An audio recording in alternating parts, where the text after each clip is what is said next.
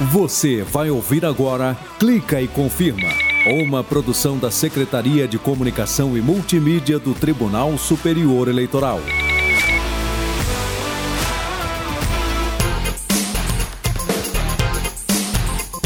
Beleza, galera? Eu sou o Fábio Ruas e tô chegando com Clica e Confirma, o programa que traz a justiça eleitoral brasileira para mais perto de você. Ah, vamos nessa! Clica e confirma.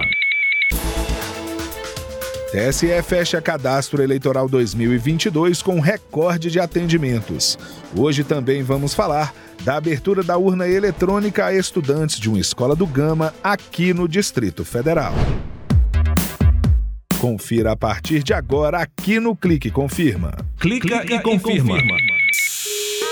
A Justiça Eleitoral superou todas as marcas históricas de atendimentos no último dia antes do fechamento do cadastro eleitoral deste ano, 4 de maio. Foram mais de 1 milhão e 700 mil atendimentos pela internet ou de forma presencial. É mesmo? É sim, se liga no balanço dos últimos 31 dias. Foram mais de 8 milhões e 950 mil pedidos, chegando a quase 9 milhões de atendimentos. Os dados foram divulgados pelo presidente do TSE, ministro Edson Fachin. Ele agradeceu aos trabalhadores que atuam na justiça eleitoral em todo o país e também a todas as pessoas, famosas ou não, e instituições e empresas que contribuíram para um país unido pela democracia em torno da regularização do título. Aproveito para agradecer aos milhares de servidoras e servidores colaboradoras e colaboradores da Justiça Eleitoral espalhados em todos os cantos e rincões do Brasil, que, como sempre, atuaram com afinco para garantir que possam exercer o direito ao voto. Uma atuação nunca antes vista, como podemos perceber, e os números são impressionantes.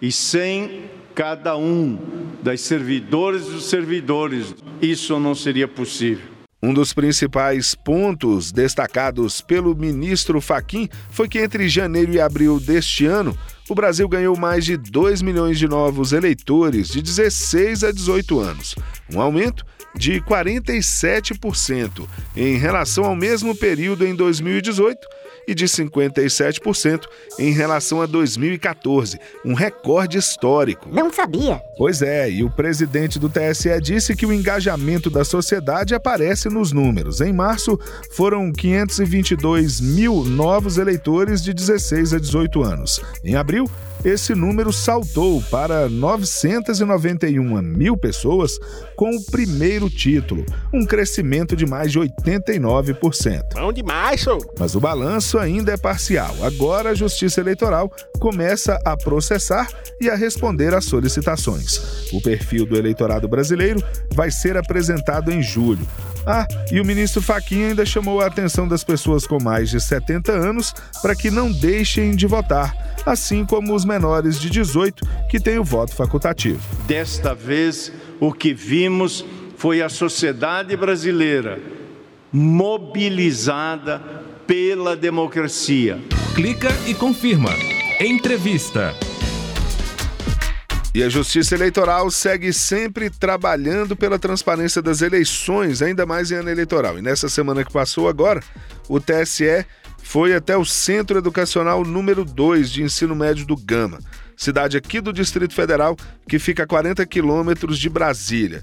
E eles foram lá para abrir uma urna foram técnicos do TSE, foram abrir uma urna eletrônica de votação pela primeira vez para estudantes com idade entre 15 e 18 anos. E quem abriu a urna para a galera conferir como ela funciona foi o Rafael Azevedo, coordenador de tecnologia eleitoral do TSE. E ele está aqui no Clique Confirma para conversar com a gente. Tudo bem, Rafael? Tudo bom, Fábio.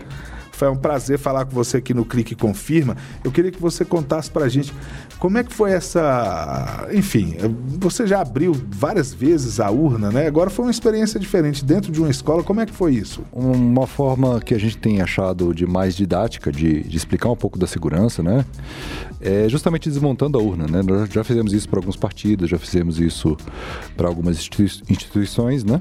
E agora fizemos isso pra, pela primeira vez numa escola para alunos, né? E no meio da desmontagem, a gente vai explicando o porquê de cada coisa. Como é que é o voto secreto, por que, que o voto secreto existe, como é que é a integridade do voto é protegida ali, como é que não entra vírus numa urna eletrônica, nem qualquer programa malicioso, né? E principalmente como a urna eletrônica brasileira é diferente de todas as que existem no mundo, né? Nós temos um projeto aí de, que foi evoluído durante 26 anos, e nós temos uma arquitetura de segurança muito diferenciada de qualquer outro equipamento no mundo. E aí no desmonte é possível, é, é, o próprio desmonte traz informações de que, é, é esclarecendo para as pessoas o porquê que determinada informação de que ali seria vulnerável é falso. É nesse sentido também o desmonte? Também. A gente dá a informação final de que é muito importante verificar a autenticidade de informações que eles recebam por aí vai lá em Fato ou Boato, na página do TSE, da Justiça Eleitoral, para verificar se aquilo é verdadeiro ou falso. Agora, Rafael, clique confirme enviou o repórter Guilherme Glória para acompanhar você e sua equipe nesse evento. E o Guilherme trouxe o depoimento da estudante Isabel Silva. Vamos ouvir. Isabel, qual a importância para vocês que tiveram esse projeto, que tem tanta consciência em relação a, a o papel do jovem na eleição e o papel das eleições como um todo, né, para a democracia, de chegar no dia de hoje e ter essa palestra com tanto conhecimento espalhado, detalhando tudo sobre a urna eletrônica. A gente conseguiu realizar uma coisa que a gente nem estava esperando. É, então, ter esse projeto, ter esse contato físico com a urna, é, foi uma, uma coisa que a gente não estava esperando, mas foi muito bom e a gente achou muito necessário também, muito importante. O objetivo é de informar cada vez mais eleitores conscientes de como é o processo. Eu acho que daqui a algum tempo, a gente tendo tanto acesso à internet como ações como essa acontecendo, a gente vai ter menos pessoas com dúvidas sobre como funciona o processo, sendo assim, menos desinformação? Com certeza. Eu acho que cada vez menos pessoas vão ter dúvida e cada vez mais pessoas vão conseguir pesquisar direito sobre as votações e conseguir ter informações decentes sobre como votar, por que votar e qual a importância do voto. Tá vendo aí, Rafael? É bacana, né? Como é que você se sente é, ouvindo né, o depoimento de uma eleitora jovem, uma estudante, né? Ela vai votar pela primeira vez. E aí eu queria que você passasse isso pra gente, né? Você perceber que a sua. algo que você fez, né? O desmonte da urna, a sua atuação direta, contribuindo ali, fazendo a diferença. Como é que você se sente com isso? É muito bom, muito gratificante. Uh, a gente trabalha muito o tempo todo, né? O pessoal acha que a justiça eleitoral só trabalha de dois, dois anos. Na verdade, o dois anos já não estão mais cabendo entre uma eleição e outra para a gente poder preparar. É realmente um trabalho muito detalhado de toda a justiça eleitoral né, o TSE, os TREs e os cartórios eleitorais. E é muita gente trabalhando para isso acontecer. Então a gente demonstrou que há um, um, um, um, sistema muito grande por trás né, do voto de uma pessoa. E também da importância do voto, de votar de modo consciente, de votar, pesquisar as informações sobre o seu candidato. E eles estão começando a vida, é, a cidadania, exercer, já já vão ser maior de idade, né? Exercer sua cidadania de uma forma mais completa. Então é muito importante a gente mostrar e incentivá-los também até nos próprios estudos, né? Eu cheguei a citar lá, por exemplo, uh, que a urna usa criptografia de curvas elípticas. Então, se eles acham que aquela função da elipse né, em matemática não vai servir para nada na vida deles, acaba servindo, né? Bacana. Agora, é, Rafael, vamos ouvir outra estudante que o Guilherme Glória também conversou com a Letícia Torres. E ela contou que participou né, de um mutirão, ela e, e outras amigas organizaram, enfim, participou da organização desse mutirão na escola para ensinar os amigos a tirar o título de eleitor. Vamos ouvir essa conversa. Letícia, vocês já estavam é, fazendo um trabalho muito legal aqui, que era o de ajudar as pessoas a tirar o título. Como é que começou esse, esse trabalho de vocês? É, a gente, dentro de uma roda de conversa com a professora nossa de artes, a gente conversando, né? Nossa, os, os dados estão muito baixos, poucos alunos, poucos estudantes estão fazendo poucos estão fazendo título. Aí a gente deu a ideia, Bel, por que, que você não faz as palestras durante as aulas? Aí ela fez as palestras durante as salas, e aí depois que a gente retornou a conversar sobre isso, eu pensei, a gente pode abrir a sala de informática e fazer é, o título para os alunos que não fizeram ainda o título. É, a gente podia ajudar, porque tem muita gente que não tem acesso à internet em casa, não, tem, não sabe como é que funciona, e foi assim que partiu a ideia do projeto. E vocês imaginavam que ia culminar numa situação como essa, de chegar aqui, ter o TSE, urna eletrônica sendo aberta para todo mundo ver? Não, a gente só pensou na iniciativa mesmo. A gente só queria que tivesse um incentivo dentro da, da escola dos alunos terem mais interesse, interesse por política. Quando vem alguém aqui, abre a urna para você e dá todos os detalhes, é bem diferente. É muito diferente. Além de ser extremamente legal, foi muito legal, sério. E é muito importante. Porque quando a gente está aqui, a gente pode ter o contato, né? Porque durante a internet a gente tem as informações, mas nem sempre são totalmente verídicas. Bacana, né, Rafael? Vou te explorar mais um pouco aqui. Então, eu vou aproveitar a sua presença aqui no Clique Confirma, que eu quero falar também do teste público de segurança do sistema eletrônico de votação. Então, eu só queria que você explicasse o que é esse TPS, mas eu vou pedir para você aguardar um pouquinho aqui com a gente e você volta a conversar com a gente aqui no final do programa, beleza? Ok. Justiça Eleitoral mora ao lado. Eu queria ser essa super heroína um dia. Esse é o relato da mesária Teresa de Fátima, de São Luís, no Maranhão. Vamos ouvir. Há algum tempo atrás, as eleições permitiam que as crianças entrassem com seus pais.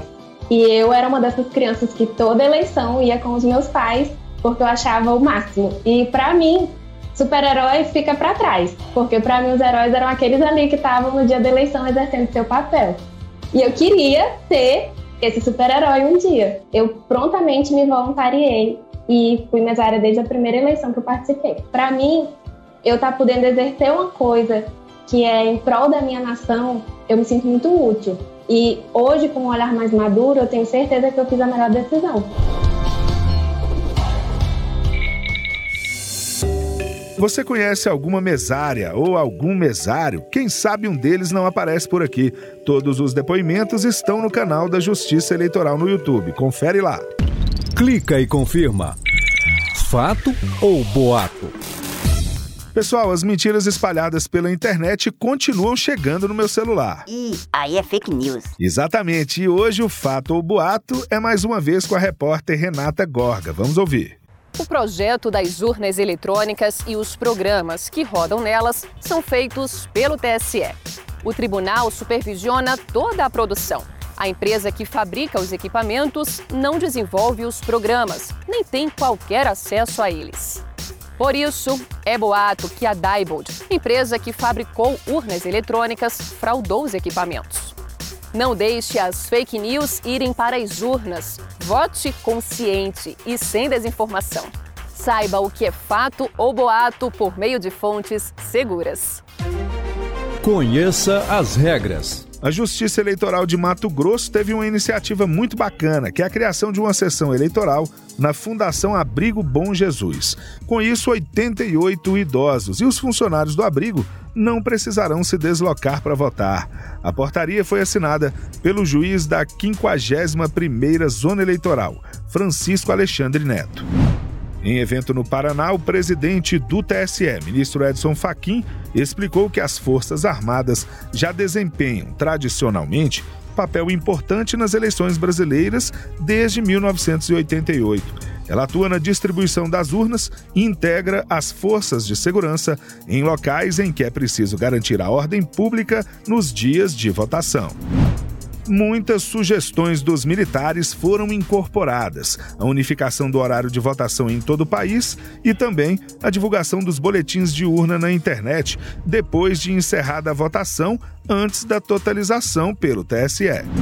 A participação de representantes das Forças Armadas na Comissão de Transparência das Eleições, instituída pelo TSE, também foi destacada pelo ministro Edson Fachin. Clica e confirma como eu havia prometido, agora eu vou chamar de novo o Rafael Azevedo, né? Eu prometi que ele ia voltar para conversar com a gente para falar do TPS. Seja bem-vindo de novo aqui no Clique Confirma, Rafael. Então, o que que é o TPS, né? Como é que ele funciona? Para que que ele serve, Rafael? Bom, o teste público de segurança, ele foi criado para poder fazer com que as pessoas, qualquer brasileiro acima de 18 anos, possa colaborar com o desenvolvimento do sistema de apuração, de votação, apuração e totalização e também também com a segurança dele. Né? Então, como eu disse, qualquer brasileiro pode se candidatar, acima de 18 anos, pode se candidatar a fazer um tipo de ataque. Né? Isso aconteceu no ano passado. Né, que foi a, a, primeira fase do TPS, que é a fase que eles executam os planos de teste. Nessa fase, eles podem fazer qualquer tipo de ataque à urna, desde que não seja um ataque destrutivo, né, mas podem fazer qualquer tipo de ataque que tente trocar a destinação dos votos, né, trocar o voto de uma pessoa por outra, e fazer com que isso passe pelo sistema sem ser percebido, né, ou tentar quebrar o sigilo do voto. Ninguém conseguiu efetivamente fazer isso. Mas sempre tem alguma coisa, né, ou teve no, no teste passado, alguma coisa que eles conseguiram é, explorar que não seria desejável pela justiça eleitoral. Alguma questão de rede, alguma questão de transmissão e etc., que não chega a macular o, o, a destinação do voto ou sigilo do voto. Mas mesmo assim faz um ajuste aí, né? Exato. Então, aí vem justamente o teste de confirmação. O teste de confirmação agora, cada investigador, o atacante, né, que a gente chama de investigador, ele colabora fazendo ataque, mas ele também tem que dar, uma suge tem que dar sugestões né, de, de melhoria. Então, o TSE avalia essas sugestões e pode implementar essa sugestão, implementar outra alternativa para poder tentar corrigir aquela vulnerabilidade, aquilo que foi encontrado no teste passado. Ok, eu quero agradecer sua participação, coordenador de tecnologia eleitoral do TSE, Rafael Azevedo, que conversou com a gente no início do programa sobre a abertura da urna que teve lá na escola do Gama e agora falando sobre o TPS. Rafael Azevedo, muito obrigado por participar com a gente aqui no Clique Confirma. Eu que agradeço, obrigado pelo convite. Clica e confirma. Acabou. Mas já acabou? Acabou! Mas semana que vem tem mais. É? Você acabou de ouvir o Clica e Confirma, o programa que traz a justiça eleitoral brasileira para mais perto, bem pertinho de você. Até a semana que vem. Tchau. Você acabou de ouvir Clica e Confirma, uma produção da Secretaria de Comunicação e Multimídia do Tribunal Superior Eleitoral.